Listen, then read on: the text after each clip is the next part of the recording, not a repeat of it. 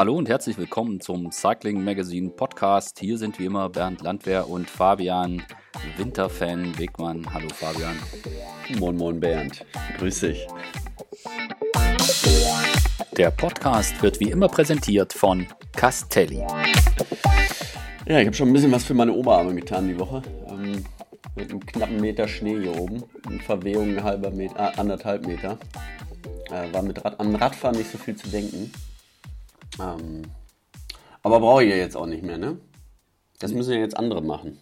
Das müssen andere machen und äh, so wie unser Gast, wenn das Wetter hier nach Schnee aussieht, dann tritt man die Flucht an und bewegt sich ins warme Spanien. So wie äh, Yannick Steimler, der gerade im Trainingslager ist. Hallo Yannick, wo bist du gerade? Servus, hallo. Ich bin äh, zurzeit in Calpe an der Costa Blanca bei schönen 20 Grad. Ist ein bisschen wärmer als bei uns hier gerade. Ja, ein bisschen. Angenehm. Schön. Vor dem Winter geflohen und in den Vorbereitungen auf die Saison, die jetzt für dich am Wochenende losgeht.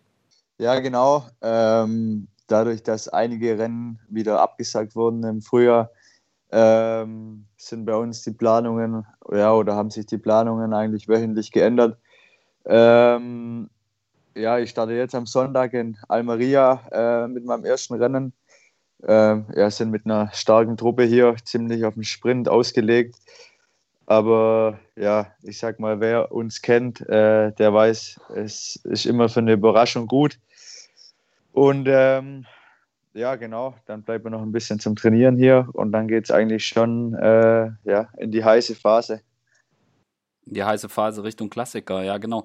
Wir, wir hatten im, im, im Herbst gesprochen, ja, da war schon fast Winter, als die Saison 2020 rum war. Ähm, da hatten wir gesprochen und du bist ja quasi aus der Vuelta raus, wie du mir sagtest, mit so einem Hochgefühl und top motiviert in den Winter. Hat das den Winter durchgehalten, das, das Hochgefühl und die, die Motivation zum Training? Ja, auf jeden Fall. Ähm, ich muss ehrlich sagen, mit meinem Sturz äh, war es ein bisschen blöd in der Offseason. Ähm, gut, ich sage jetzt mal, durch den Lockdown und alles drumherum konnte ich konnte man eh wenig machen, aber ich habe äh, schon noch lang davon gezehrt. Ähm, meine Wunden sind nicht äh, ganz zugegangen. Ich hatte noch Steine drin, es hat immer wieder geeitert.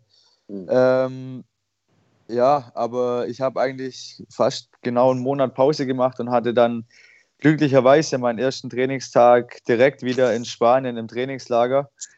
Und ähm, ja, die erste Woche war, war hart, um wieder reinzukommen. Fühlt sich halt doch an wie Dezember. Aber ich muss ehrlich sagen, nach der ersten Woche, dann nach, dem, nach den ersten zwei Blöcke, habe ich mal zwei Tage Ruhe gemacht. Und ja, ich habe wirklich, sage ich jetzt mal, wie viele eigentlich voraussagen, die erste Grand Tour richtig in den Beinen gespürt. Okay, also das bringt dann schon nochmal so einen richtigen Booster.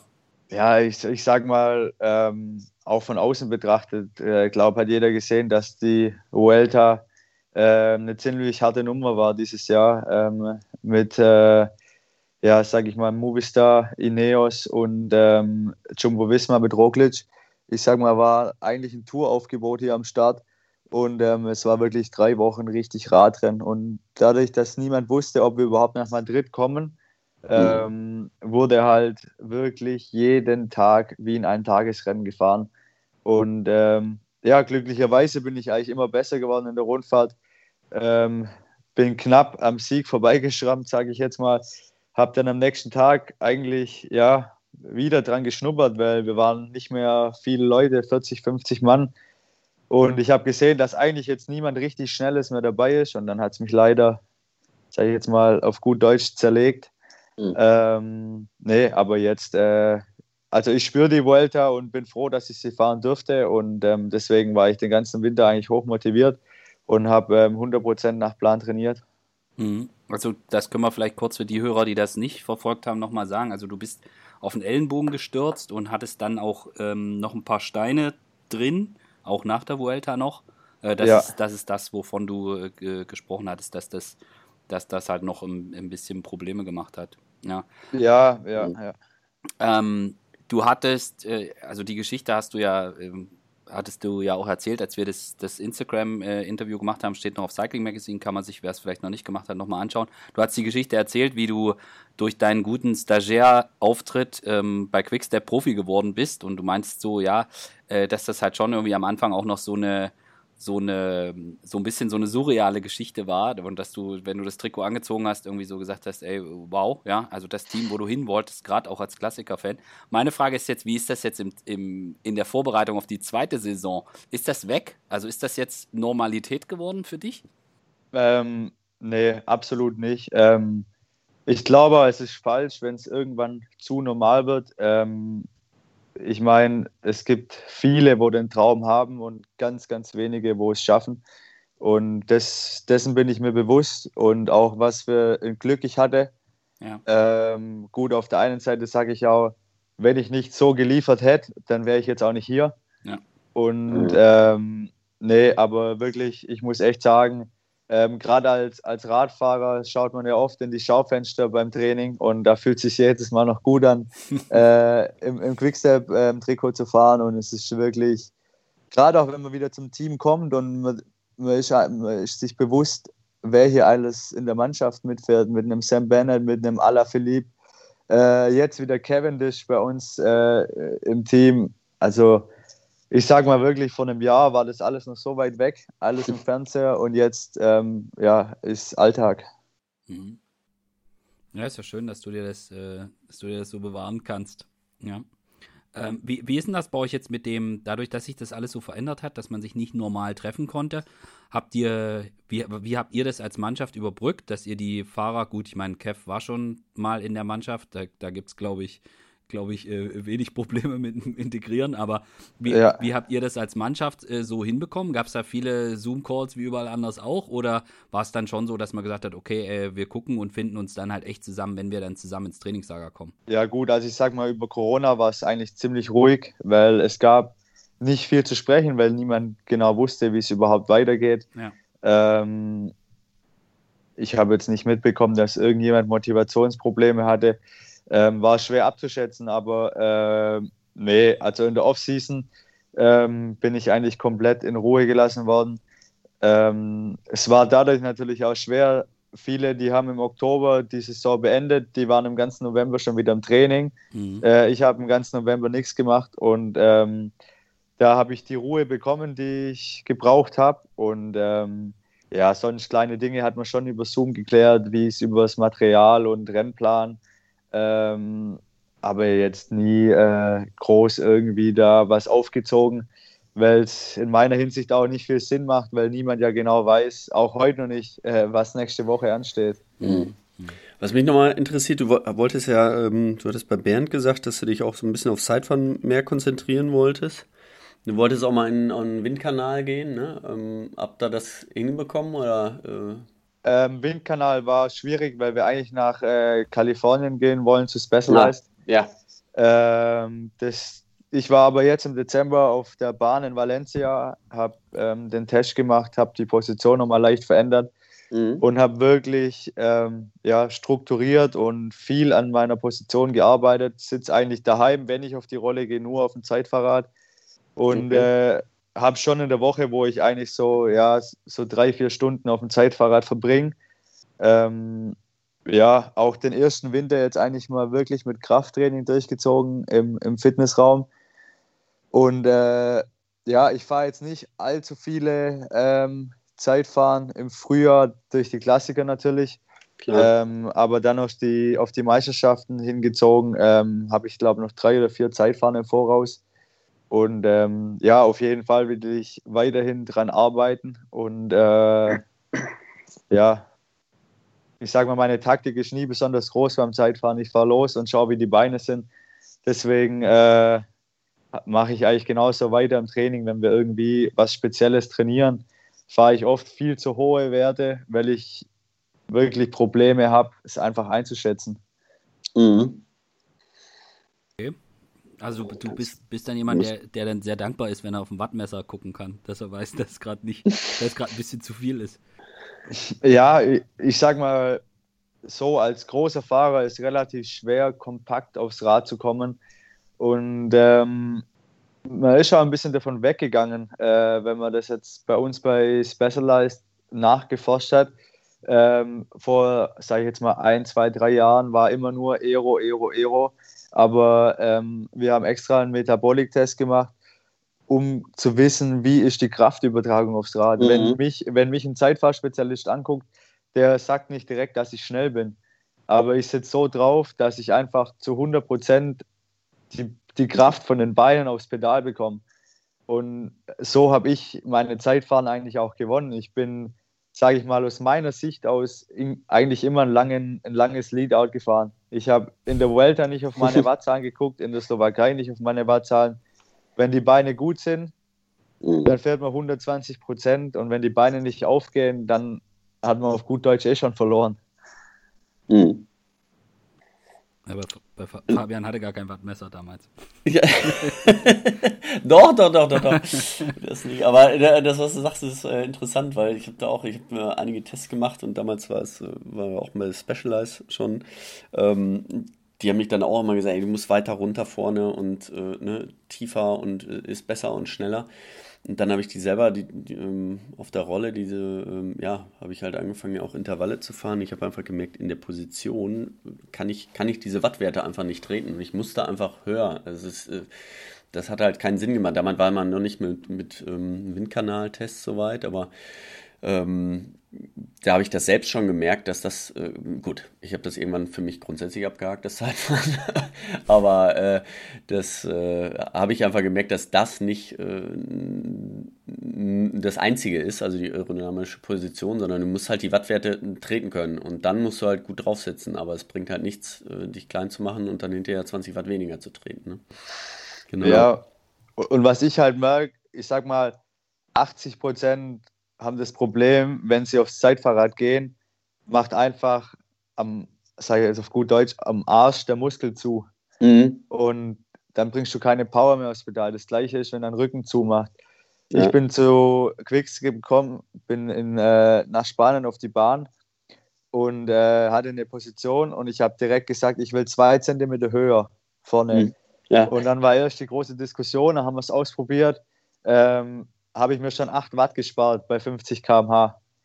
Dann bin ich ganze, das ganze Jahr eigentlich die Position gefahren. Ähm, wir sind dieses Jahr, also im Dezember 2020, dann nochmal im Windkanal.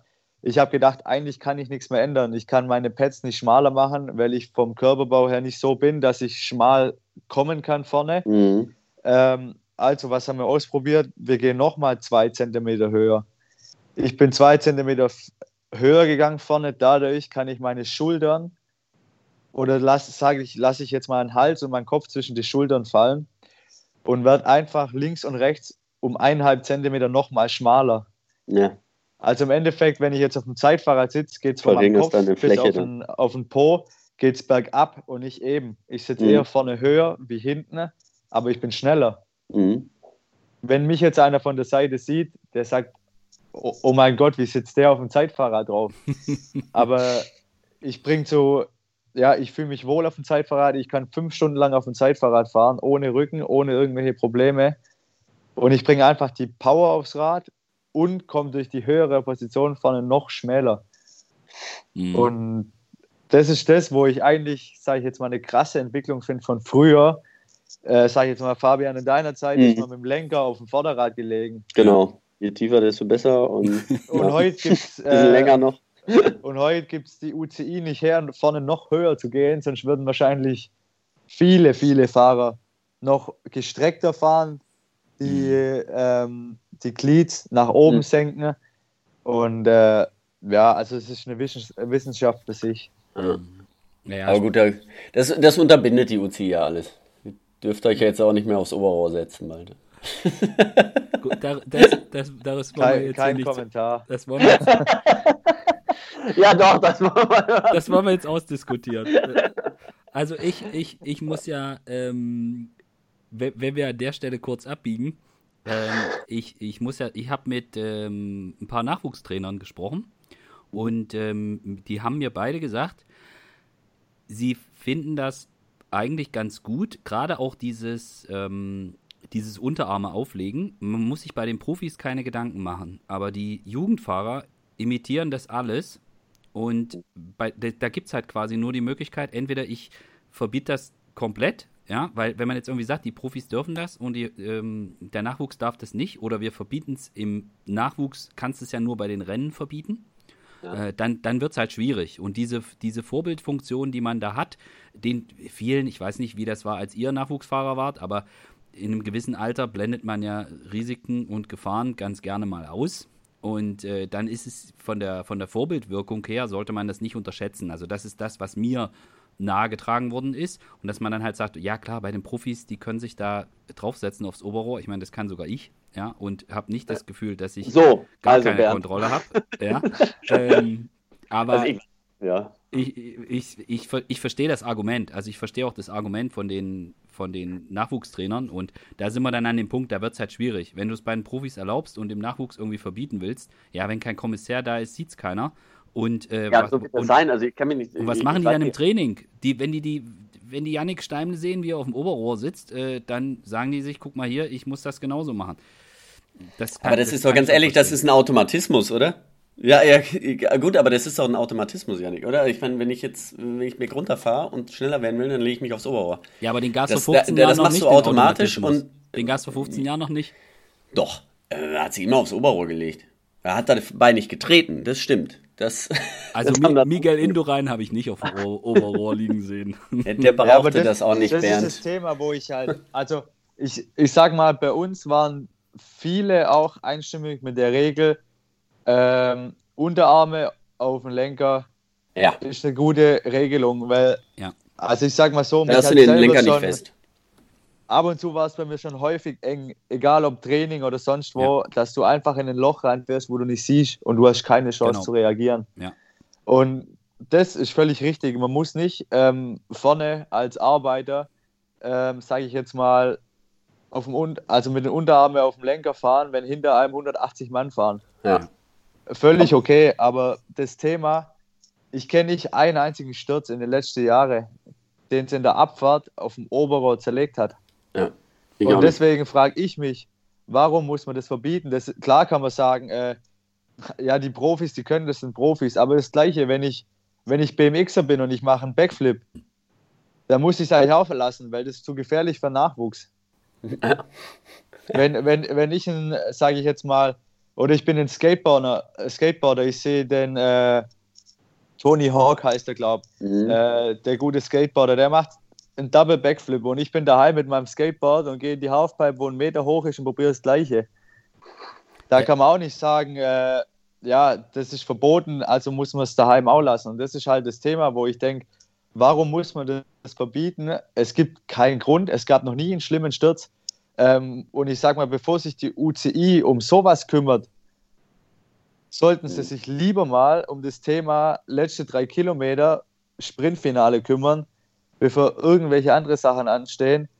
Wenn man heute wieder das Finale von der Tour de la Provence sieht und auf dem letzten Kilometer kommt eine Straßentrennung mit 10 cm Abhöhung, ja. wo niemand sieht, wo niemand steht, wo gar nichts ist.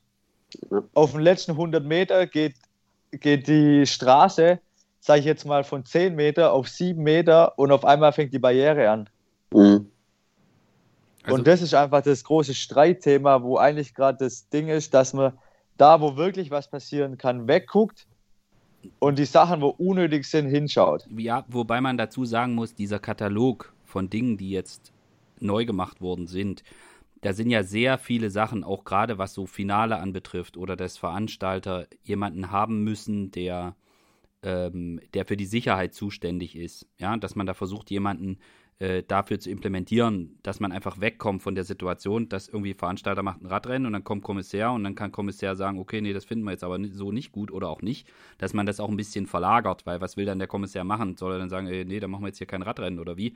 Dann wird es halt schwierig. Aber also es passieren, es sind das ärgert mich auch so ein bisschen, dass das hinten runtergefallen ist, weil sie auch sehr viele Sachen gemacht haben, die gerade nach dem schlimmen Jakobsen-Sturz ja aufgekommen sind und die Diskussionen wurden ja geführt mit Barrieren und so weiter. Also das ist, das ist jetzt auch Teil dieses Beschlusses.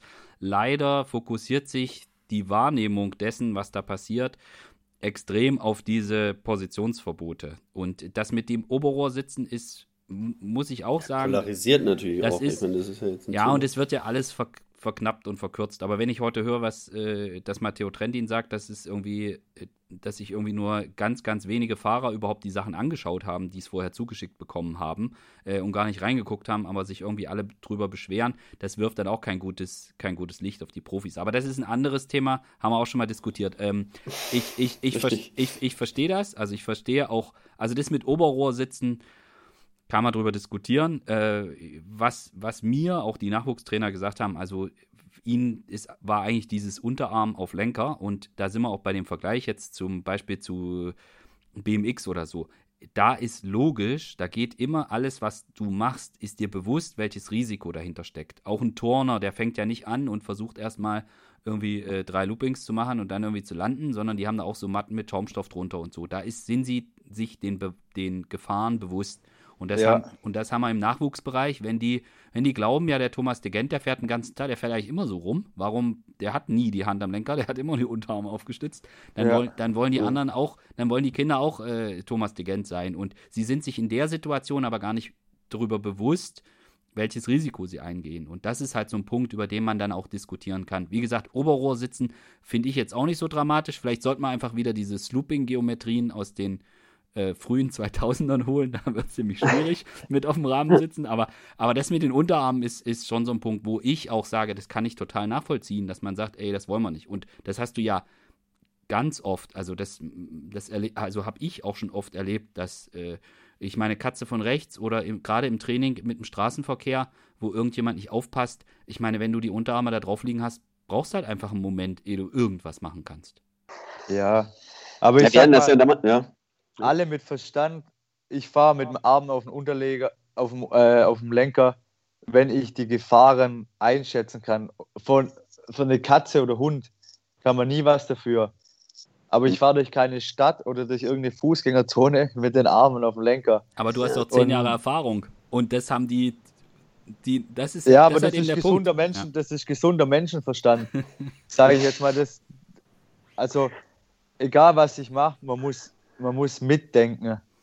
Ja, und das Gleiche, also ich kann mir nicht, ich sag mal jetzt gerade für einen Fahrer wie, wie ich bin, ähm, bei einem Rennen, äh, sage ich jetzt mal, wie bei der Vuelta, bei der Etappe, wo ich Dritter geworden bin. Mhm. Ähm, wir hatten vier, über 4000 Höhenmeter, wir sind noch ähm, 20 Kilometer vom Ziel. Ähm, nochmal, ja, sage ich jetzt mal, einen, einen kleinen Berg hochgefahren und da kann ich mich einfach drauf verlassen. Ich komme vom Mountainbiken.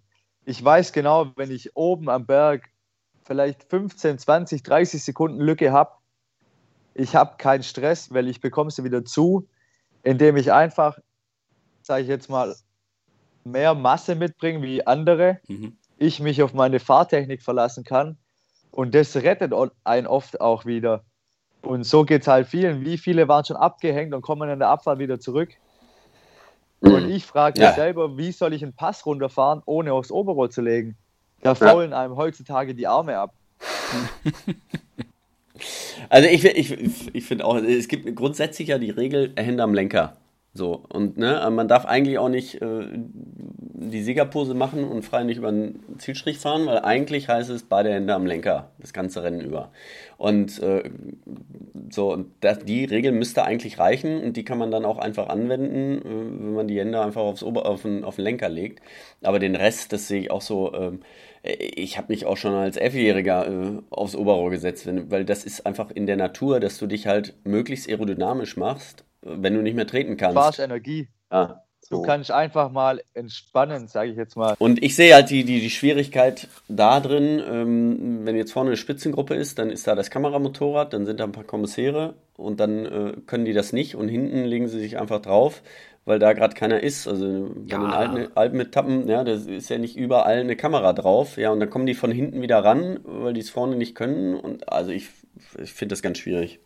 Ich, ja, das Ding ist, das Ding ist halt, sag ich, gerade mit dem, wenn ich in der Spitzengruppe bin äh, und du hast einen langen Tag, es ist einfach am entspanntesten heutzutage mit den Aerolenker die Arme auf den Lenker zu legen, weil vier, fünf Stunden Unterlenker zu fahren oder sich oben an, den, ja, an der Schaltung festzuheben, ja, ich, ich mache es ungern. Also ich bin ab und zu froh, wenn eine lange Gerade kommt und du kannst dich mal ablegen und einfach mal kurz für zwei Minuten eine andere Position einnehmen. Ja. Ja, das ist nachvollziehbar. Also wie gesagt, es gibt für und dagegen. Ich finde dieses, dass man sich darüber Gedanken macht. Ähm, Hat es ja viele gegeben, die dafür waren? Was, das die Von den Profis? Habe ich jetzt noch nicht so viele gehört, oder? Das ist wahrscheinlich das gleiche wie bei Corona. Das sagen sie, die Mehrheit in Deutschland ist dafür, den Lockdown zu verlängern, aber ich kenne niemanden. ja. ja, also. Nee, stimmt. Ich will auch, dass meine Kinder wieder in die Schule gehen, aber ich will auch, dass meine Großeltern überleben. Also äh, be bevor, bevor wir jetzt hier noch so eine Diskussion äh, aufrollen, ich, also es ist, es ist in der Tat so, dass, ähm, also ich, Profis, klar, also das ist wie, ähm, in, in der Situation, in der man ist. Und ich, man, man würde ja so eine Regel auch nicht einführen, um, da, um die Profis zu schützen. Das ist ja auch ein ganz wichtiger Punkt. Es geht ja dabei nicht darum, dass man jetzt irgendwie äh, niemanden zutraut oder dass man glaubt, Thomas de Gent äh, kriegt das nicht auf die Reihe. Nee, nee, darum geht es nicht. Es geht halt wirklich darum, dass man sich überlegt, okay, welches Signal sendet man und dieses Signal an die Jugend zu senden, Hände an den Lenker zu tun ähm, und nicht die Unterarme aufzulegen. Ich kann nachvollziehen, gerade auch nach den Gesprächen mit den, mit den Nachwuchstrainern, ähm, kann ich das absolut nachvollziehen, dass das ein mhm. Argument ist. Wie gesagt, Oberrohr sitzen ist nochmal eine andere Thematik, die finde ich jetzt auch nicht so schlimm, aber egal. Da muss man auch bedenken, dass es jedes Jahr zur Tour de France wird immer in allen Medien hoch und runter und wie gefährlich das ist und machen Sie das bloß nicht zu Hause und so weiter. Auch diese Dimension muss man in der Diskussion bedenken. Was ich interessant fand, war, dass sich Alex Dowsett äh, zu Wort gemeldet hat und er hat irgendwie gemeint, ähm, sie haben das irgendwie mal untersucht im Windkanal, wie groß denn wirklich der Unterschied ist, ob er Aeroposition auf dem Rad einnimmt, auf dem, äh, auf dem Sattel sitzend oder auf dem Oberrohr sitzend. Und der Unterschied sei gar nicht so groß. Das ist jetzt einfach, ich, ich hebe da an der Stelle meine flachen Hände nach oben und zucke, zucke mit den Schultern und sage, wir werden sehen, was passiert. Ja, äh, ich, ich fand zumindest, ich fand zumindest ähm, an dem Punkt, ich fand es interessant, wie die Diskussion geführt wurde. Und mich ärgert an der Stelle, dass die guten Sachen, die gemacht worden sind, die zweifels in, aus meiner Sicht heraus zweifelsohne positiven Sachen, dass die UCI gerade bei dem Thema Sicherheit von Zielankünften, Barrieren und so weiter einen Schritt nach vorne gegangen ist, dass das leider so ein bisschen, ich sage jetzt mal, hinten runtergefallen ist in der Diskussion. Weil das ist ja das, wie Yannick vollkommen richtig gesagt hat, an den Stellen muss man wirklich ansetzen. Und äh, das wurde jetzt zum Teil gemacht und leider wurde jetzt nur über ähm, wie, viel, wie viel Watt spart äh, auf dem Oberrohr sitzen im Vergleich zu Sattel. Aber ich weiß nicht, ob ihr das Finale heute gesehen habt, den ich letzten gesehen, Kilometer ja. bei Pro Sah scheiße aus, ja, habe ich mir auch gedacht. Also, Entschuldigung. Das geht nicht. letzten 100 Meter oder aber das ist so. Dass da keinen Sturz gab, ist eigentlich ein Wunder heute. Also, mhm. es ist früh in der Saison, jeder ist nervös und dass es da nicht klingelt, da kann man von Glück sprechen. Ja, weil es alle, wahrscheinlich wussten es alle und haben alle in der Besprechung gesagt, oh Gott, Riesenkatastrophe, seid bloß ja. vorsichtig. Ja, also das, ich habe es mir auch gedacht. Ja, geht es gab gar nicht. Geht es gab auch die eine Rechtskurve, wo du gesehen hast, dass alle mal kurz, ja. kurz geatmet haben, als sie da rum ja. sind. Ja, ja, das, äh, da, das stimmt. Aber da ist halt, wenn du dann einen Sicherheitsbeauftragten hast für so ein Rennen, hast du auch eine ganz andere Situation. Dann kann, dann wird auch so ein bisschen die Verantwortung dann verlagert. Dann kannst du, kann auch dann liegt es halt nicht irgendwie am Kommissär, der dann irgendwie hingehen muss und zu irgendeinem Veranstalter der Polenrundfahrt sagen, so, das wollen wir jetzt aber so nicht. Und dann sagt er, was willst du ja. denn von mir? Äh, sondern dass man dann wirklich auch über Konsequenzen diskutieren kann. Und wir werden sehen, ja. wohin das führt. Aus meiner Sicht ist es ist das, was sie da jetzt gemacht haben, auch wenn ich jetzt noch nicht alles im Detail auswendig gelernt habe, was da jetzt genau beschlossen worden ist, äh, was in die Richtung geht, aber es geht zumindest mal in eine richtige Richtung, weil überhaupt mal Bewegung da ist. Das hat man ja die letzten Jahre, ja. hat man da ja kaum Bewegung. Und deswegen werte ich um, das jetzt mal als positiv. So. Also ich glaube halt, was wir auch gesagt haben, wenn es den Sturz nicht gegeben hätte, dann hätte sich nichts verändert. Nee, das stimmt leider. Und, leider und das ist das, eigentlich ja. das, das, das Traurige, wo ich eigentlich denke, dass halt erst was passieren musste, äh, ja, dass viele aufwachen. Ja. Und äh, ja, gut, ich meine, es ist jetzt alles im Endeffekt noch äh, ja, gut ausgegangen. Ähm, aber ich sage mal so, bei uns haben 90 Prozent nicht gedacht, dass wir am nächsten Morgen noch äh, eine positive Nachricht auf dem Handy haben. Ja, mhm. ja, ja. Auf jeden Fall, ja. Also das, da gebe ich dir recht. Und äh, zumal das ja, das haben wir ja auch, haben wir auch hier im Podcast schon diskutiert und du ganz sicher auch schon ganz oft, äh, Zumal das ja auch ein Thema war, was jeder wusste, wo auch jeder drum wusste. Und das, glaube ich, jetzt ist natürlich auch dadurch, dass sowas passiert ist und die Bilder ja wirklich um die Welt gingen, ähm, ist jetzt natürlich auch ein ganz anderer Druck da. Und ich kann mir nicht vorstellen, dass, dass jetzt irgendein Veranstalter sich hinstellen kann und wenn er Mist baut, äh, dass das ohne Konsequenzen bleibt. Das kann ich mir nicht ja. vorstellen. Ja, ja, das ist ja eigentlich was Positives. Jetzt müssen wir an der Stelle irgendwie ganz hart den, die Kehrtwende hinlegen, aber ich habe schon eine Idee, wie wir das hinkriegen. Und zwar, mhm. äh, Janik, du hast mir gesagt, wo wir gesprochen hatten, dein Plan ist schon so das erste Highlight 2021, die Klassiker. Und ja. äh, dass du dann alles, was danach kommst, du hast auch mal gesagt, du könntest dir vorstellen, ja, so äh, Giro wäre vielleicht gar nicht schlecht, auch mit Blick so Richtung deutsche Meisterschaft und so. Ähm, ist, der, ist das so, dass du auch vom Team so ein Signal gekriegt hast, jo, Klassiker, äh, sehen wir dich schon, da wollen wir dich auf jeden Fall dabei haben? Ähm, ja, also ich sag mal, nach den äh, Vorstellungen, was ich Ende der Saison letztes Jahr noch äh, liefern konnte, habe ich eigentlich wieder das komplette Vertrauen der Mannschaft bekommen, weil es, sage ich jetzt mal, im Frühjahr, wo es losging, gar nicht äh, gut lief für mich und dann auch direkt nach Corona bin ich eigentlich schlecht ähm, gestartet und das Problem war halt für mich, dass die Erwartungen von alle äh, riesengroß waren mhm.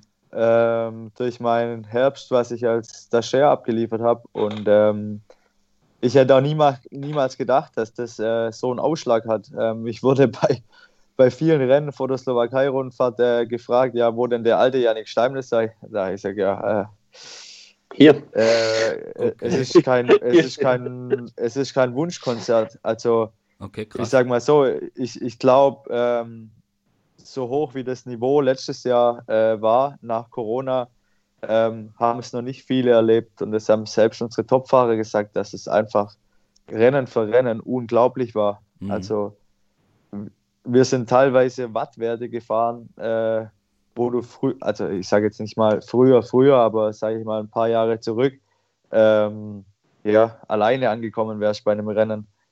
Und ähm, ja, das, ich sag mal, dann hatte ich Glück mit der Slowakei-Rundfahrt, dass dann eigentlich wieder der Knoten aufging und äh, hinterher dann mit der Vuelta. Und ähm, ja, mein Plan war schon Richtung Giro zu schauen. Ähm, Dadurch, dass aber bei uns das äh, auf den Remco ausgelegt ist, werden wir da mit einer relativ starken äh, ja, GC-Truppe hingehen. Und ähm, ja, auch mit den Klassikern. Das, sonst habe ich das Problem, dass ich eigentlich auf gut Deutsch zu viele Highlights äh, dieses Jahr habe. Und ähm, ich möchte die, die zwei kommenden Monate, wo anstehen, einfach ähm, ja, auf einem Level fahren. Und ähm, danach ein bisschen rausnehmen und dann die Vorbereitung auf die deutschen Meisterschaften starten, ähm, wo für mich eigentlich nur dieses Jahr als Highlight sehen, weil es natürlich in Stuttgart äh, stattfindet. Ja. Und ähm, ja, dann, danach äh, habe ich aber schon ein Auge eigentlich auf die, auf die Weltmeisterschaft in Belgien. Mhm. Und ähm, dann Olympia ist dieses Jahr auch noch auf dem Programm, wo ich auf der äh, Longlist stehe. Also pff, wenn alles so läuft, äh, wie es vielleicht zugelassen wird mit allem äh, Corona und mhm. drumherum, ähm, wird es schon ein hartes Jahr. zu, zu viele Highlights. ja, ist natürlich auch, auch gut für den Kopf, wenn man weiß, okay, äh, das erste Drittel ist abgehakt, jetzt runterfahren und aufs nächste vorbereiten. Ähm, ja, deswegen hatte ich eigentlich auch über den Winter gar keine Probleme, mich irgendwie äh, zu motivieren oder sonst was, egal bei welchem Wetter, weil ich einfach wusste, ähm, ich habe die Chance, viele, viele Klassiker zu fahren, außer Flandern und Roubaix. Äh, und da möchte ich eigentlich ja, zuschlagen, um mich einfach auch zu beweisen in dem Team und äh, ja, dann endgültig eigentlich in die erste Reihe zu kommen. Mhm. Okay, ist das, ist das so, wird das bei euch im Team? Also ihr seid ja die Klassiker-Equipe, und das schon seit Ewigkeiten. Äh, ist das bei euch im Team auch so, dass das, wird da offen drüber gesprochen, dass man irgendwie sagt, okay, äh, das sind hier, das sind unsere Top-Jungs und darum geht's und das sind die allerwichtigsten Rennen, auch für uns als Team. Ich meine, das ist, kommt ja bei euch noch als Mannschaft dazu. Also die, die flämischen Klassiker äh, plus Roubaix sind halt die absoluten Highlights. Und die, alle, die jetzt, ich sag mal, so wie du auf dem Sprung sind, den Sprung ganz nach oben in die Top-Riege zu schaffen, die wissen auch, okay, äh, die und die Rennen sind die, da kannst du, da kannst du dich beweisen, da kannst du mit einer Top-Leistung, kannst du da zeigen, okay, ich gehöre auch bei den absoluten Top-Rennen dann ins Aufgebot. Ist das was, was was bei euch auch offen kommuniziert wird oder weiß das einfach jeder? Also ich meine, jemand wie Yves Lampard, der hat sich auch über Dwarsdorf Landeren und so weiter in so eine, in so eine, ich sag jetzt mal, Kapitänsrolle reingefahren. Ist das was, was auch offen besprochen wird oder weiß das eh jeder und dann ist, ist das, muss man da nicht mehr drüber reden? Gut, ähm, klar, man, man weiß einfach, wer seine Teamkollegen sind. Ähm, ich glaube, keine Mannschaft hat so große Namen, auch viele große Namen in der Mannschaft. Äh, wie wir und da weiß man einfach, man muss sich beweisen, ähm, egal ob Training oder von Rennen zu Rennen. Aber das ist genau das, glaube ich, einfach, was es ausmacht, weil jeder einfach will. Mhm. Und ich glaube, letztes Jahr haben 15 oder 16 verschiedene Fahrer ein Rennen gewonnen hier. Und ähm, es waren alle auf dem Podium, bis auf zwei oder drei Fahrer.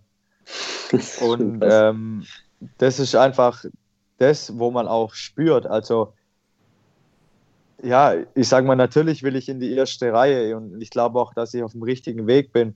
Aber man muss die Chance, die man bekommt, einfach nutzen. Äh, wenn ich weiß, okay, heute kann ein Tag für mich sein. Klar gibt es immer noch einen Fahrer, wo, wo man weiß, okay, wenn es zum Sprint kommt, dann muss ich halt helfen. Ja, aber wenn ich ein zwei Kilometer langes Leadout fahre, dann sieht das auch jeder. Mhm. Und das ist einfach das, das Schöne hier, dass man einfach die Arbeit, was man verrichtet, einfach auch jeder sieht. Und jeder weiß auch, dass er ohne den anderen kein Rennen gewinnt. Mhm. Und ähm, das ist einfach, glaube ich, auch der große Unterschied oder vielleicht auch der kleine Unterschied, was es nachher ausmacht in den Rennen, dass wir 100 Prozent, wenn nicht sogar mehr, für den anderen geben und deswegen so viele Rennen gewinnen. Und äh, ja, über einen zweiten, es hört sich traurig an, aber ein zweiter Platz, der bedeutet hier 0,0. Du bekommst, ein Schul du bekommst ein Schulterklopfen, dass du eine gute Leistung abgeliefert hast. Mitleid.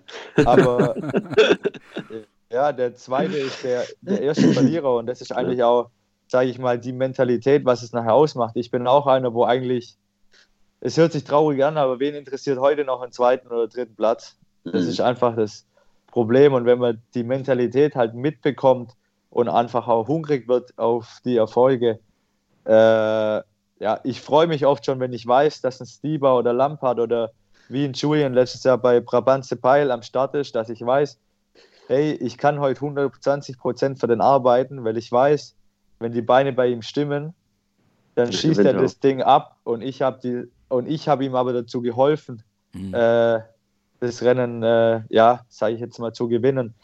Und deswegen die Chancen, die ich bekomme, die möchte ich auf jeden Fall nutzen. Und oft entwickelt sich auch anders, wie man denkt. In der Slowakei äh, hat niemand zu mir gesagt, dass wir die Rundfahrt auf mich fahren.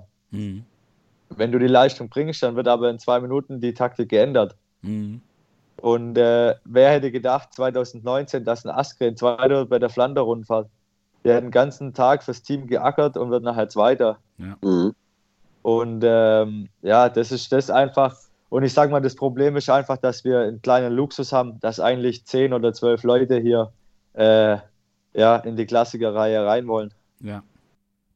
Bist du dann jemand, der jetzt schon so ein bisschen vorausdenkt, welches Rennen das sein könnte von den Klassikern, wo du deine Chance vielleicht suchen willst? Also bist du dann jemand, der irgendwie schon so denkt, ah, irgendwie Twas oder Lissabon oder ähm, hast du da schon, bist du da jemand, der dann schon so konkret dran denkt oder sagst du, ey, nee, also äh, da ist da ist mir wurscht, welches Rennen das ist. Also ich sage mal, von meinem Rennprogramm her ist mir eigentlich egal, mhm. äh, welches. Ähm, ich gebe jedem Rennen mein Bestes und äh, ich gehe in keine Rennen rein zum Trainieren für das nächste Rennen. Ja.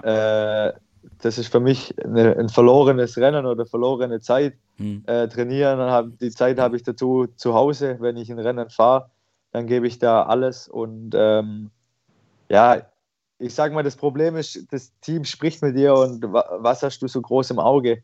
Aber ja, ich kann nicht sagen, ich hab, war so Flandern auf dem Plan, äh, habe es im Kopf drin, aber an dem Tag funktioniert einfach nichts und die restlichen Rennen davor hatte ich die Beine und habe aber nichts gemacht. Deswegen, äh, ist für mich jedes Rennen eigentlich äh, wichtig und vor allem auch ja, im Team einfach nochmal den ein oder die ein oder zwei Plätze gut machen nach vorne, um wirklich in der ersten Reihe zu stehen. Mhm, mh, mh. Ja. Und ich denke mal, jetzt vom Team aus ist für mich schon oder für mich selber schon eine Bestätigung, dass ich so einen Rennplan bekomme äh, in dem Team. Ich glaube, in meine Fahrerqualitäten hätte ich wahrscheinlich in jedem anderen Team den Platz sicher für alle Klassiker. Aber hier muss man sich einfach unter Beweis stellen und das ist für mich auch das Schöne, dass man einfach selbst zu Hause weiß, man muss arbeiten, um äh, es in die erste Reihe zu schaffen. Und ich glaube, das Ziel bei Quickstep und dann noch in der ersten Reihe zu fahren, ähm, da wird einer lügen, wenn er das nicht hätte. Hm. Ja. Für mich eine wunderbare Gelegenheit, mich unbeliebt bei dir zu machen. Ähm, die, die nutze ich direkt. Äh, wir haben ja jetzt für die Klassiker, also Quickstep gleich Klassiker, ist klar. Und da geht es eigentlich, also wenn man nicht mindestens einen von den ganz großen und äh, nicht noch mehrere von den fast ganz so großen gewinnt, dann ist es quasi keine gute Klassiker-Kampagne. Also so, so wird das dann auch äh, in Belgien wahrgenommen. Ähm, ja. jetzt, jetzt, jetzt haben wir die beiden Wunderknaben, Van der Poel und Wout van Aert. Und äh, die Age Dessert Jungs haben da jetzt auch mächtig aufgerüstet. Machst du dir Sorgen, dass ihr von eurer, ich sag jetzt mal, Vormachtstellung, die ihr bei den flämischen Rennen habt, dass ihr die abgeben müsst? Nee. -mm. Äh, Richtige Antwort. Ich mache mir, mach mir keine Sorgen. Also, ich sag mal, letztes Jahr haben viele daran gezweifelt, ob wir nochmal eine Saison fahren können, weil elf Neuzugänge kamen. Hm. Und ähm, ja, wenn Sam nicht disqualifiziert wird in, in der Vuelta, wären wir wieder das beste Team geworden. Ähm, hatten die meisten Siege und wie gesagt, ähm, mit 15 verschiedenen Siegern in der Saison. Äh, andere Mannschaften haben zwei Leute, ja. die das Ergebnis richten müssen. Und ähm, wenn man jetzt mal aufzählt für, für eine Flandern-Rundfahrt, es kann ein Askren gewinnen, es kann ein Lampard gewinnen, es kann ein Stiba gewinnen, es kann ein Alaphilippe gewinnen. Äh, es sind schon vier Fahrer, dann Bob Jungels letztes Jahr war auch noch dabei. Ja. Also ich sag mal, von sieben Fahrern haben fünf eigentlich das Potenzial, das ja. Rennen abzuschießen. Und deswegen mache ich mir eigentlich, äh, ja, jetzt sage ich jetzt mal keine Sorgen, weil äh, gut, Asche Dessert hat äh, ja, aufgerüstet, aber es muss auch erst funktionieren. Mhm. mhm. Ähm, mit drei Kapitänen, wo nicht eingespielt sind, wird es auch schwer. Mhm. Und äh, klar kann man das sagen, äh, dass viele andere Mannschaften da auch in die Richtung ähm, schauen mit den Klassikern. Aber ich glaube mal, dass sich das Team auch über die letzten Jahre unter Beweis gestellt hat, dass es immer zur richtigen Zeit eigentlich fit ist. Und ähm, ja, aber die anderen schlafen auch nicht. Also ich sage, wenn ein anderen jetzt das Rennen gewinnt, dann ist er einfach stärker. Mhm. Was, was, will man dann nachher machen? Aber ich glaube, äh, verstecken äh, sind wir, glaube ich, die Letzte, die sich das äh, müssen. ja. Angst ist sowieso schlecht. Hat auch keiner.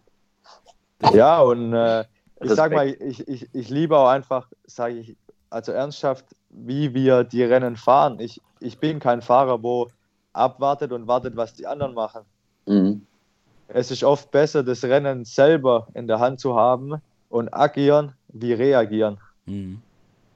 Wie, wie, und ja. Wie groß ist da die Rolle aus dem Auto? Also wie viel davon ist Fitte Peters? Wie viel ist Tom Steels? Wie viel macht ihr alleine? Gerade bei den, bei den Klassikern? Ähm, ja gut, wie es in den ganz großen Klassikern äh, stattfindet, kann ich nicht erzählen, äh, habe ich keine Erfahrung. Ja.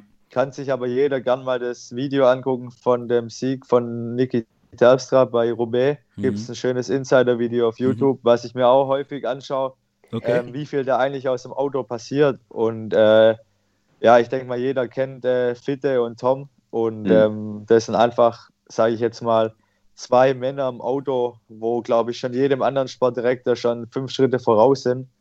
Und äh, ja, mit Tom Stales, wenn man die Form hat, muss man eigentlich nur noch lenken. Er erzählt dir wirklich jeden Stein auf der Strecke und sowas ist halt für gerade die Rennen, wo wir gewinnen wollen, Gold wert. Mhm. Also da glaube ich schon, dass viel aus dem Auto passiert, aber ähm, klar, wir als Fahrer sind immer noch die, wo reagieren müssen oder es ist halt oft schwer dem, aus dem Auto einzuschätzen, wie es wirklich jetzt aussieht. Aber natürlich wird alles dafür getan. Wir haben bei den Klassikern sieben, acht Autos, wo vor uns fahren, um genau die Windstärke zu messen, aus welcher Richtung hier wo was bläst. Mhm. mhm. Also im Endeffekt ist man da die ganze Zeit top informiert. Mhm. Ja, und Fiete Peters spürt das ja eh von, wo der Wind kommt. Der muss, ja. der muss da gar nicht Fenster aufmachen. Der hat, das, der, hat, der hat das so im Gefühl. Der weiß auch was, der weiß auch immer schon äh, 30 Sekunden vorher, was als nächstes passieren wird. Ja, so, so, so die Legende. Ähm, wie, wie, fit, wie fit bist, bist du jetzt schon bei den, bei den Strecken, bei den Klassikern? Also könnte ich dich jetzt irgendwo in Flandern aussetzen und du wüsstest sofort, das ist äh, Kilometer 36 beim Umlob und wenn ich jetzt hier rechts abbiege, dann komme ich zu dem und dem Helling?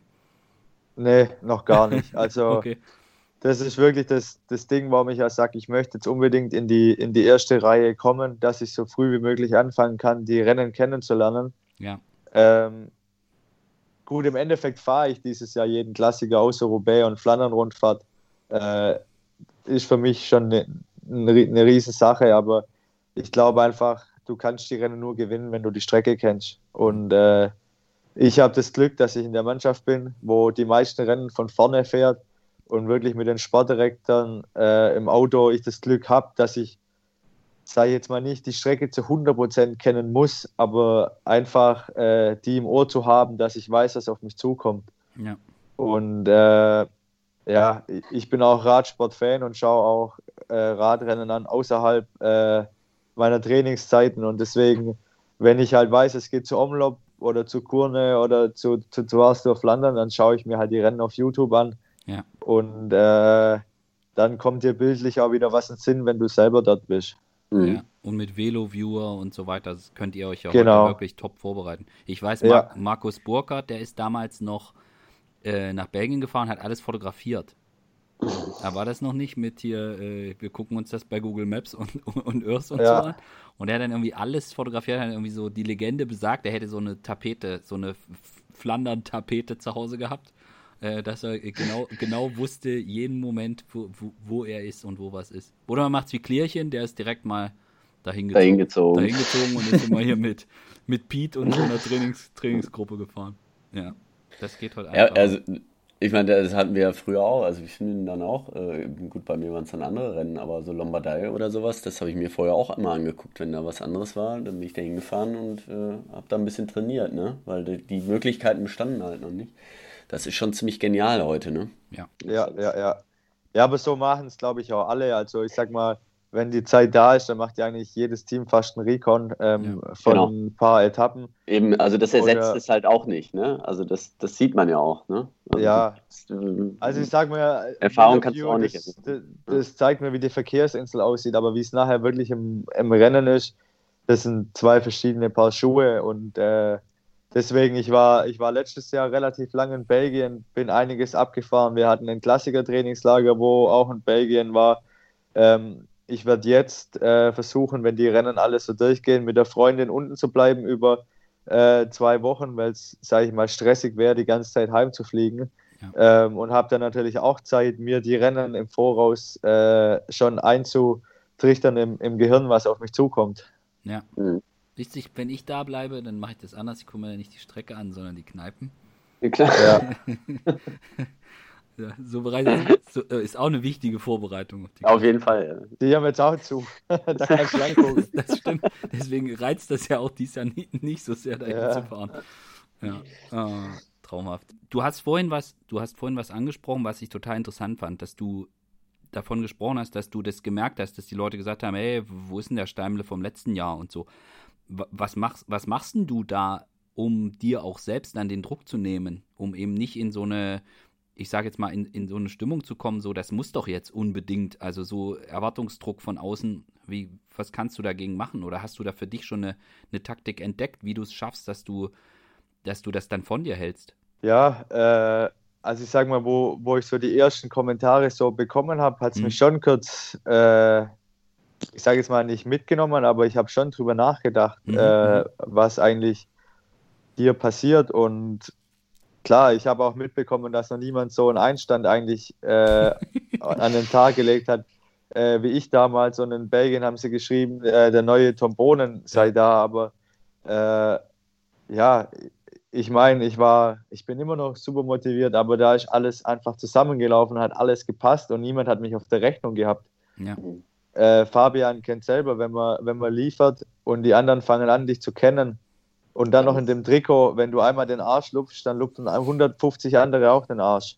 So ist es, ja. Und äh, das ist das Ding halt. Und ja, dann habe ich mich schon gefragt, was los ist und habe mit meinem Trainer gesprochen, habe gesagt, sag mal, das kann doch nicht sein. Ich trainiere komplett Corona, alles nach Plan, habe nie überzogen, nicht zu wenig gemacht, habe mich immer fokussiert und es funktioniert einfach nicht so, wie ich es mir vorstelle. Und die Zahlen haben aber einfach gestimmt. Also ich bin keine schlechte Werte oder sonst was gefahren. Das Niveau war einfach so hoch. Mhm. Und äh, ich meine, ich habe die Rennen letztes Jahr, ich war in Top, Top Form äh, im August, September, wo ich 2019, wo ich die Rennen gewonnen habe, wo viele anfangen müde zu werden. Und ja. wenn einfach alle drei, vier Monate lang Zeit haben und sich einfach nur auf zwei Monate vorbereiten, dann steht jeder da mit einer Form für die WM. Ja. Und äh, das war dann schon das, wo, wo mein Trainer gesagt hat, mach dir keine Sorgen. Äh, die Beine, die gehen schon noch auf. Wir haben alles richtig gemacht und ich habe mich darauf verlassen. Meine Freundin hat mir viel Zumut äh, dazu gesprochen und ja. ich brauche dann auch Leute, wo einfach auf mich einreden und sagen, hey, mach dir keinen Kopf. Äh, jeder weiß, was du kannst und du selber sowieso. Und ähm, ich habe dann eigentlich so, sage ich mal, so zwei Wochen vor der Slowakei-Rundfahrt habe ich im Training eigentlich gemerkt, so irgendwas ist passiert. Ich fühle mich anders auf dem Rad. Und äh, ja, bin wirklich Werte gefahren, wo ich erstaunt war. Also es hat wie, wie ein Schalter umgelegt und ich habe dann noch unserem Sportdirektor Brian Holm habe ich geschrieben, ich muss in der Slowakei eine Etappe gewinnen für meinen Kopf. Ich brauche das für die restliche Saison. Und äh, er hat gesagt, ja, Mach wir das. legen die Rundfahrt so, dass, dass jeder seine Chance bekommt, weil wir mit einem vielfältigen Team dort waren, dass wirklich fast jeder auf eigene Rechnung fahren konnte. Und äh, ja, dann nach der ersten Etappe mit dem Zeitfahren war ich in Gelb. Ähm, habe dann, sage ich jetzt mal, gleich die erste Etappe oder die 1B gewonnen. Äh, war dann am nächsten Tag auch wieder knapp dran. Da hat mich der Nico um einen Zentimeter geschlagen, weil ich meinen Sprint einfach zu früh eröffnet habe. Aber da habe ich dann eigentlich gemerkt, dass ich nichts falsch gemacht habe und äh, alles so gekommen ist, wie ich es mir vorgestellt habe. Das heißt jetzt bei Almeria erstmal richtig guten Einstand liefern und dann läuft es eh von alleine. Ja, gut, ich sag mal, wir sind mit, mit Hodge und Cavendish hier. Äh, ich sag mal, äh, es ist relativ schwer, sagen, einen guten Einstand zu feiern bei so einem Rennen, aber wenn man einfach seine Arbeit macht genau. und viel dazu beitragen kann, dass es vielleicht nachher funktioniert, ein, ein starkes Leadout fährt oder einfach ja. den ganzen Tag keine Schwäche fühlt, dann bringt es dir halt auch für den Kopf was. Ja. Und ähm, das ist wie heute im Training. Äh, wenn du sechs Stunden trainieren gehst und du fühlst dich die letzte Stunde gut, dann sind die anderen fünf Stunden egal. Dann gehst du mit dem nach Hause, was du als letztes in Erinnerung hast. Ich habe mich die letzte Stunde stark gefühlt und es motiviert mich für den nächsten Trainingstag. Mhm. Und äh, ja, das sind einfach die Dinge, wo für mich einfach wichtig sind. Ich bin ein brutaler Kopfmensch, bei mir muss es einfach passen. Und wenn da nichts im Weg steht und äh, alles funktioniert, dann kann ich auch auf die Leistungen zugreifen, die ich mir vorstelle. Hm. Cool. Also ich an der Stelle sei für alle, die ähm, sich vielleicht fragen, was du da für einen Einstand geliefert hast. Ich sag nur, äh, Championship van Flanderen kann man sich bei YouTube mal angucken. Dann krieg, mhm. kriegt man ganz guten, kriegt man ganz guten Eindruck, warum die alle durchgedreht sind in Belgien und du dann und du dann doch den Vertrag gekriegt hast. Äh, vollkommen zurecht. Ja. Mhm. ja, cool. Ja, super. Wie, mit wie vielen Leuten seid ihr gerade noch? Äh, trainiert ihr gerade noch? Äh, jetzt sind wir gerade zu siebt. Okay. Und das ist dann auch die Crew, die äh, Almeria fährt oder mischt sich das nochmal durch? Ähm, nee, wir sind, also es ist nur einer, ein oder zwei dabei, wo Sonntag nicht fahren. Stain Stales kommt noch, der fährt am Sonntag. Aber ähm, wir bleiben dann schon in der Blase drin, wegen den ganzen äh, ja. Richtlinien, die man eigentlich hat. Und ein Fahrer kommt noch dazu, die restlichen sind schon hier fürs Rennen.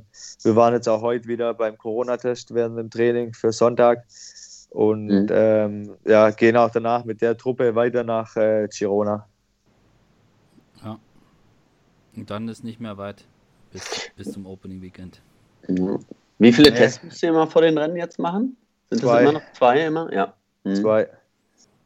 Und äh, ja, dann, dann ein Flug halt. Also mhm. ist alles gerade nicht so, nicht so einfach. Gerade jetzt am, am Montag, wo ich geflogen bin, ähm, für Spanien brauche ich den PCR-Test, aber ich bin über Amsterdam geflogen und die wollen vor Abflug keinen älteren Test wie vier Stunden haben von einem Schnelltest.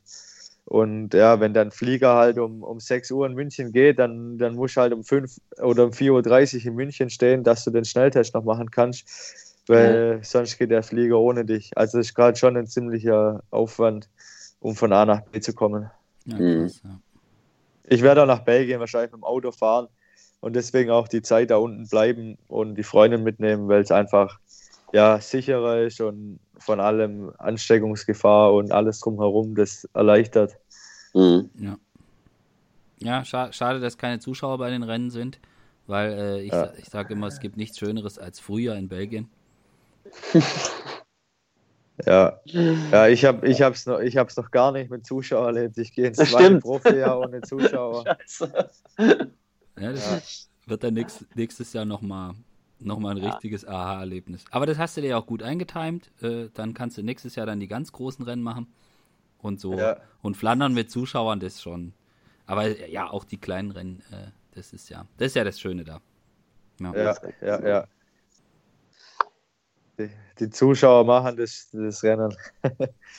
ja, das ist äh, auch, also ich, ich habe damals, als meine, meine Frau hat sich damals ein bisschen gewundert, so, hä, wieso? Und Belgien, hä? Und das, und dann habe ich sie einfach mal mit hingenommen und dann hat sie das verstanden, warum das wirklich geil ist. Und es ist ein Wahnsinn. Also, ich sag mal selbst, wenn man sich manche Videos anschaut, bekommt man Gänsehaut, was ja. bei der Flandern-Rundfahrt da, da los ist, das ist krank. Das mhm. ist, ja. ja. Aber das Gute ist, man weiß halt jetzt, dadurch über Corona habe ich mir einfach gesagt, okay, die Leute stehen nicht hier, aber jeder sitzt vor dem Fernseher. Ja.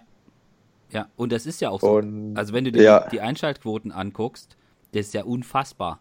Also was, ja. was die an Quoten haben. Und ähm, was, ich fand das ja jetzt sogar beim Cross äh, Wahnsinn, was die für Einschaltquoten hatten. Also das ist, ja. das, das ist echt heftig. Ja, und dass die Leute ja. das auch machen. Dass sich dann letztes Jahr bei der, bei der Runde keiner hingestellt hat. Das fand ich ja, das war eigentlich das Geilste überhaupt. Äh, dass die Leute. Ja, aber das geht nur in Belgien. Ja.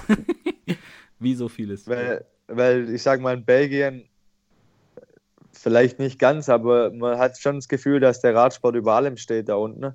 Ja. Und, und die Menschen, die halten sich da einfach dran, weil sie für den Sport da sind und genau. nicht nach sich gucken. Ich sage mal, heute in Frankreich, was da Zuschauer da sind für das, dass dem Land eigentlich so schlecht geht gerade, mhm. ist auch nicht gerade das Schöne. Und in Belgien, wenn da heißt keine Zuschauer, dann sieht man gar niemand. Ja. Mhm. Also, ja, das zeigt ja. auch den Respekt vor den Fahrern. Ne? Ja, ja. ja. Ja, die können auch nicht drauf verzichten. Wenn du den Belgiern jetzt äh, das, den, das Radrennen wegnimmst, das ist schlimmer, als wenn du das Leffe wegnimmst. Ja, ja, ja. Ja. Ja. Hält sich die Waage, wenn ich. Mensch, Fabian. Nee, also das, äh, das, das, das stimmt. Und ich finde es total krass, dass, äh, wie anders das aussah, wenn da keine Zuschauer sind. Und dann auch noch im Herbst letztes Jahr, das fand ich, fand ich mega interessant. Aber wir, ja. dieses Jahr nehmen wir das so mit und stellen uns die Zuschauer vor und, und ihr euch die Stimmung. Und ich sag mal, 22 haben wir dann hoffentlich wieder eine normale Runde mit allem, was dazugehört. Und das ist das, was ich dann immer sage. Wenn man sich jetzt mal ein, ein optimistisches Szenario überlegt, ähm, dass man sagt, okay, bis zum Sommer und schwierig und mit Impfen und so weiter und hoffen wir mal nicht, dass jetzt noch irgendwelche Mutationen und so, dann könnte das ja tatsächlich so sein, dass es zur WM in Flandern wieder möglich ist, dass da Radsportpartys stattfinden. Und diese Partys, das wird dann, glaube ich, richtig geil. Überhaupt die ersten, also, die ersten flämischen Rennen oder so mit Zuschauern. Ich glaube, das wird richtig krass. Mhm. Ja, ja. ich glaube gerade, also wenn, wenn, jetzt kein Corona wäre, äh, in Belgien die, die Radsport-WM, also ja. Mega, ja. Ich, ja, ich glaube, da fehlen einige Kopfsteinpflaster äh, danach, wenn die Leute Belgien verlassen. Das, das, kann gut ja. sein. Das kann gut sein. Ja. Allein, allein schon, sage ich jetzt mal, für die deutsche Meisterschaft, nicht bloß, weil es in Stuttgart ist, aber der Kirst es einfach hergibt, im Finale die Zuschauermassen da einfach ja, teilhaben zu lassen. Hat man bei der Deutschland-Rundfahrt schon gesehen, wie Ja. viel in Stuttgart los war Ja. und wie lange dort schon nichts mehr war. Und ich sage gerade am Herdweg, äh, ja, also ich glaube, wenn Zuschauer zugelassen sind in Stuttgart, dann wird es eine, eine, ja, eine richtig geile DM. Ja. Ja, ja. Bleibt zu hoffen, dass wir das hoffen wir alle. dass Ja. wir das bis dahin, das stimmt. Und eben, man wusste ja gar nicht, dass so viele, äh, so viele Radsportbegeisterte in Stuttgart gibt. Weil wenn man hier in Stuttgart mit dem Fahrrad fährt, dann merkt man, merkt man nicht, nicht so, dass einem nicht so viel Liebe entgegengebracht wird. Ja, Ja, das war damals ja auch, aber auch die WM, da kann ich mich ja dran erinnern, da sind wir in Hertwig hochgefahren. Das war, das war gigantisch. Ne? Das war ja, ja. mega gut. Ja.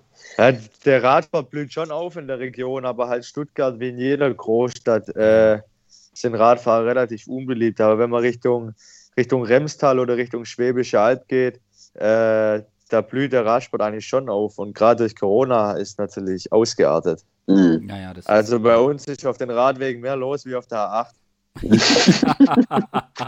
Das ist gut so. Äh, ja, ja, aber das stimmt. Und auch die ganzen Turnschuhradler und so, also was einem da jetzt auf dem Radweg begegnet, das ist, Ja. das ist schon richtig krass geworden. Das stimmt. Ja, Cool. Dann äh, wünschen wir dir noch gute Trainingstage und einen richtig guten ja, Saisoneinstand dann. Einmal Ja. ja. am Sonntag.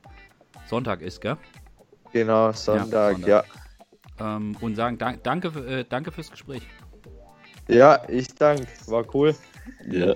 Super, Janik, vielen Dank und genau, wünsche ich dir auch noch einen guten Einstand und komm gut in die Saison und ich drücke die Daumen, dass du den einen oder anderen Klassiker oder vielleicht auch den großen fahren kannst jetzt. Vielleicht auch dieses Jahr. Wer weiß, wenn du gut drauf bist. Ja, Ne? vielen Dank. Perfekt. Bleib gesund und gutes Training. Mach Bis dann. ich. Danke. Ciao, ciao. Bis dann. Ciao, ciao.